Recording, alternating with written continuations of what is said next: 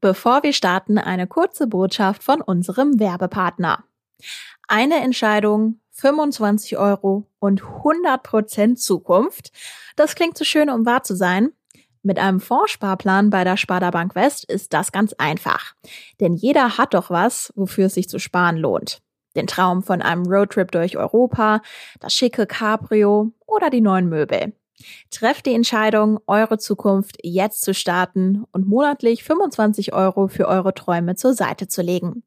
On top bekommt ihr einen limitierten Adidas-Rucksack mit Parley Ocean Plastic. Jetzt gibt's keine Ausreden mehr.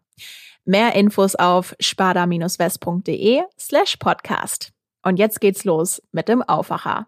Hintergrund ist natürlich, dass man jetzt dieses Urteil auf keinen Fall stehen lassen will, möglichst nicht bis zur Landtagswahl, um immer noch sagen zu können, ja, dieses Urteil ist noch nicht rechtskräftig. Man hofft wahrscheinlich darauf, dass sich diese Überprüfung noch eine Weile hinzieht. Das Land NRW oder offiziell die Stadt Kerpen wehrt sich gegen das Hambi-Urteil, also dass die Räumung des Hambacher Forsts vor drei Jahren nicht rechtens war. Welche Aussichten das hat und warum die Landesregierung weiter nicht aufgibt, hört ihr hier im Aufwacher. Ich bin Florian Pustlauk. Hi. Rheinische Post Aufwacher. News aus NRW und dem Rest der Welt. War die Räumung im Hambacher Forst 2018 rechtens oder nicht? Eigentlich hatten wir dazu schon die Antwort und zwar nein, die Räumung war nicht rechtens, das hatte das Verwaltungsgericht Köln bereits entschieden, aber es geht doch noch in die nächste Runde. Darüber spreche ich jetzt mit der Chefkorrespondentin für Landespolitik, Kirsten Bealdiger. Hi. Hallo Florian. Es ist sicherlich in erster Linie ja eher was für die Jura-Fans, aber auch für alle anderen dürfte das Thema durchaus spannend sein. Was ist jetzt genau passiert? Ja, es ist, also wie du sagst, also es sind schon so ein paar juristische Finessen dabei, aber dahinter steht ein wirklich wahnsinnig interessanter Fall und auch die größte Polizeiaktion des Landes Nordrhein-Westfalen. Also deswegen lohnt es sich schon da ein bisschen, sich da auch mit zu beschäftigen, auch wenn es jetzt vielleicht zwischendurch ein bisschen knifflig wird. Ja, und gegen, gegen das Urteil des Verwaltungsgerichts, äh, das du eben schon erwähnt hast, das ja gesagt hat, das Ganze war rechtswidrig, ist jetzt die Stadt Kerpen vorgegangen. Das heißt, die Stadt Kerpen war ja das ausführende Organ der Landesregierung, auch schon beim Einsatz im Hambacher Forst und deswegen musste auch die Stadt Kerpen die aktive Instanz sein, um jetzt gegen dieses Urteil vorzugehen. Die Stadt Kerpen hat einen Antrag auf Zulassung der Berufung gestellt und wollte jetzt aber diesen Antrag zurückziehen. Warum wollten die überhaupt das machen? Der Grund war, dass natürlich die Landesregierung mit diesem Urteil nicht zufrieden war. Die Landesregierung möchte unbedingt, dass dieser Einsatz nicht als rechtswidriger Einsatz in die Geschichte des Landes eingeht und wollte eben dagegen Berufung einlegen. Die Stadt Kerpen war dazu bereit. Soweit, so gut. Jetzt aber gab es im Stadtrat, der von Grünen, SPD, Linken und UWG dominiert wird, eine Mehrheit dafür, diesen Antrag auf Berufung zurückzuziehen. Wir haben gesagt, also wir wollen das gar nicht. Wir sind ja nach wie vor davon überzeugt, dass dieser Einsatz rechtswidrig war. Es ist jetzt auch von Gerichtswegen festgestellt. Also warum sollen wir in Berufung gehen? So, das hat wiederum der Landesregierung nicht gefallen. Die Landesregierung hat jetzt eine Weisung erteilt und das ist heute neu und gesagt, du Stadt Kerpen bleibst mal schön dabei und stellst diesen Antrag auf, auf Berufung. Wir wollen das, wir wollen das überprüfen lassen von der nächsthöheren Gerichtsinstanz vom Oberverwaltungsgericht nämlich. Stand jetzt hat die Stadt Kerpen gesagt, okay, wir haben das jetzt bekommen und bleiben dabei.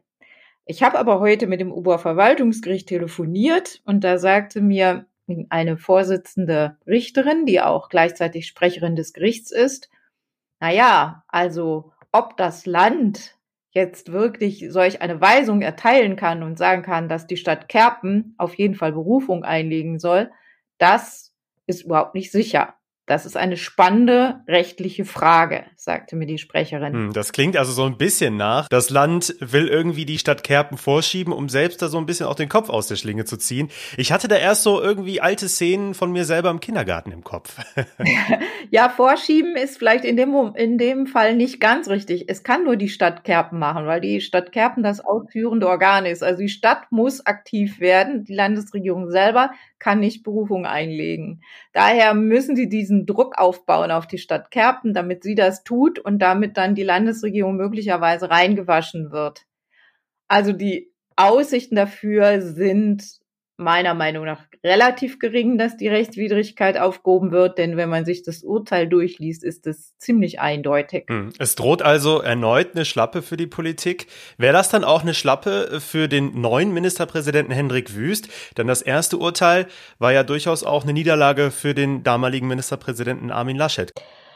Also der Hambi ist ja ein ganz, ganz großes Symbol für den Widerstand der Braunkohlegegner, aber auch für eine Braunkohle- und RWE-freundliche Haltung der Landesregierung.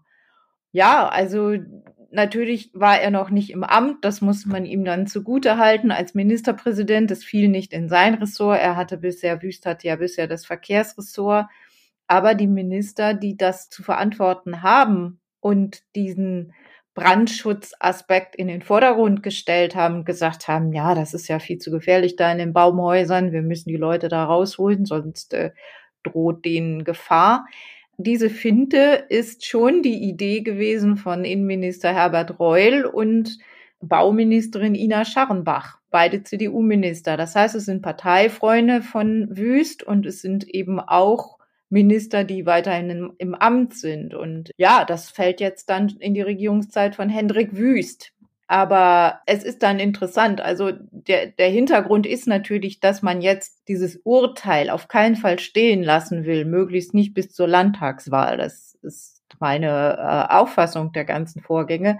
Man will also alles versuchen, um immer noch sagen zu können, ja, dieses Urteil ist noch nicht rechtskräftig, wir überprüfen das ja noch in der nächsthöheren Instanz. Man hofft wahrscheinlich darauf, dass sich diese Überprüfung noch eine Weile hinzieht und dass man dann bis zur Landtagswahl nicht eine, eine höchstinstanzliche Rechtsprechung hat, wonach das Urteil, dass es eben rechtswidrig war, den Wald zu räumen, noch weiter Bestand hat.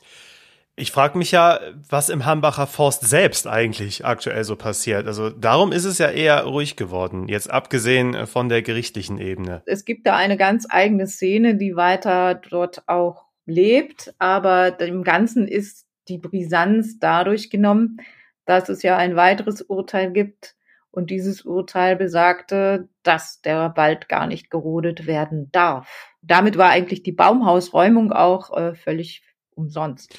Vielen Dank, Kirsten Bialdiga. Wir verfolgen das weiter. Gerne. Mehr dazu findet ihr wie immer bei uns in den Show Notes. Da ist auch der Aufwacher verlinkt, der direkt nach dem ersten Urteil zur Hambi-Räumung erschienen ist. Wir kommen zu unserem zweiten Thema und ich weiß nicht, wie es euch geht, aber in der Corona-Pandemie mussten manche Menschen technische Geräte benutzen, die sie zuvor noch nie gesehen haben. Und zwar zum Beispiel ein Faxgerät. Na klar, diese ominösen Listen in den Gesundheitsämtern, die gefaxt werden mussten, war nur ein Beispiel dafür, was in der Corona-Pandemie alles noch falsch gelaufen ist in Sachen Digitalisierung. Beim Digital Ethics Summit der Rheinischen Post in Düsseldorf haben Fachleute festgestellt, zum Beispiel auch der Datenschutz hat in der Vergangenheit Leben gekostet. Wir hätten zum Beispiel die Warn-Apps besser nutzen müssen, sagt der Chef des IT-Branchenverbands Bitkom. Mitdiskutiert hat auch der Vorsitzende der Technikerkrankenkasse Jens Baas und meine Aufwacherkollegin Anja Wölker hat mit ihm gesprochen gefaxte Listen statt eine digitale Übermittlung oder eine unzureichende Corona-Warn-App. Was hat Sie denn in der Corona-Pandemie am meisten schockiert? Ja, was aus der Sicht des Gesundheitssystems Menschen in der Corona-Epidemie am störendsten war, war, wie wenig Überblick wir gehabt haben für lange Zeit über die Daten. Das heißt, wir wussten nicht, wie viele Menschen infiziert sind, wir wussten nicht, wie viele aufgenommen werden, wir wussten nicht, wie das mit deren Vorerkrankungen aussieht. Also man hat sehr lange im Trüben gestochert und eigentlich versucht, dieses ja doch sage ich mal, schwierige Konstrukt dann eben blind zu steuern. Und da muss man sagen, hat Corona den Finger in die Wunde gelegt, dass wir erschreckend wenig Übersicht ähm, über die Daten im Gesundheitssystem ähm, gehabt haben. Wir müssen leider 95.000 Corona-Tote beklagen. Der Präsident des Branchenverbands Bitkom, Achim Berg, sagt, wir haben den Datenschutz vor Gesundheit gestellt. Wie bewerten Sie das? Ja, die Aussage ist leider richtig. Ähm, wir haben an vielen Ecken, hätten wir schneller vorangehen können, wenn man den Datenschutz nicht ganz so hoch gestellt hätte. Und das soll kein Plädoyer gegen Datenschutz sein. Ich glaube, gerade Gesundheitsdaten sind ja Daten, die extrem schützenswert sind.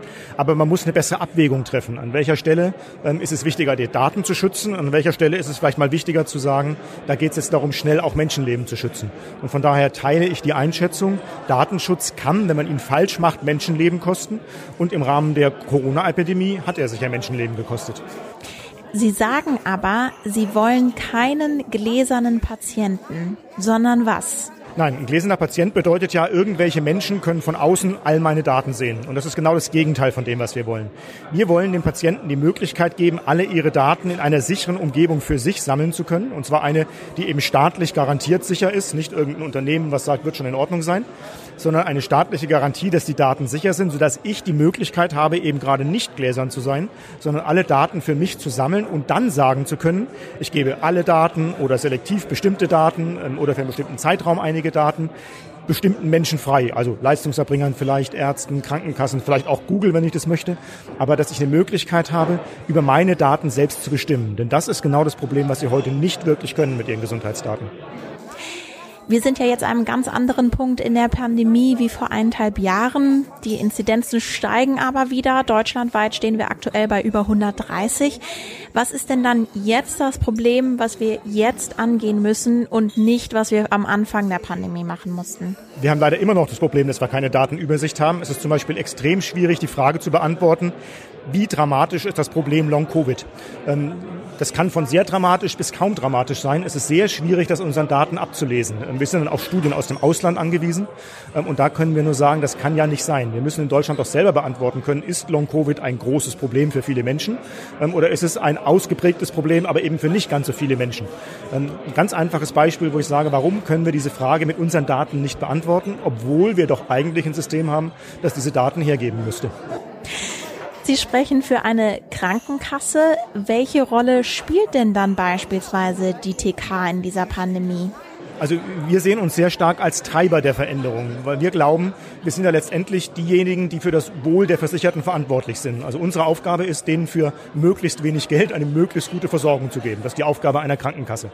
Und deswegen sehen wir uns in der Rolle, Treiber zu sein und dafür zu sorgen, dass Digitalisierung im Gesundheitssystem ankommt und zwar so, dass sie den Patienten nutzt. Es geht ja nicht darum, das als Selbstzweck zu machen oder damit irgendwelche Firmen mehr Gewinne machen können, sondern es geht darum, eine Digitalisierung zu machen, die unseren Versicherten und damit auch unseren Patienten nutzt. Und da sehen wir sehr stark unsere Rolle drin und dann natürlich auch als derjenige, der diese Lösungen zur Verfügung stellen kann. Weil wer soll es denn machen? Ähm, wir sind eine Institution, in der eben jeder Mensch in Deutschland drin ist, Klar gibt es wenige Ausnahmen, die muss man auch angehen, aber im Prinzip ist jeder Deutsche krankenversichert.